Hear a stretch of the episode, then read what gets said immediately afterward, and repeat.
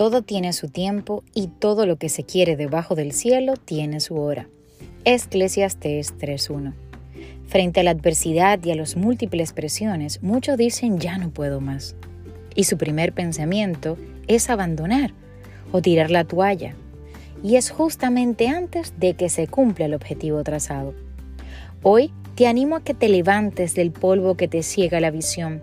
No te debes ignorar que las dificultades forman parte del plan para desarrollarte y perfeccionarte y que las presiones también vendrán, pero debes aprender a manejarlas con la ayuda de Dios.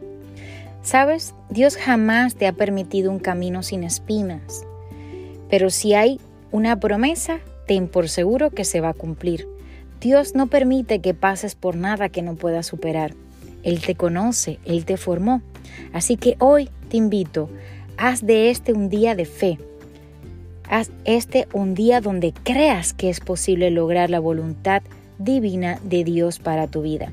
Sal adelante, enfréntate y crea nuevas oportunidades para que puedas vivir la promesa que Dios tiene para tu vida, porque todo tiene su tiempo bajo el sol y llegó el tiempo de ver la promesa de Dios cumplida para ti. Aleluya, yo lo creo. Ahora tú debes creerlo también teniendo fe. Así que te invito a que me ayudes a compartir a alguien que le falta un poquito de entusiasmo, un poquito de fe. Tú y yo podemos juntos edificar sus vidas. Así que ayúdame a compartir este mensaje. Te bendigo grandemente. Yo soy Anet Rodríguez.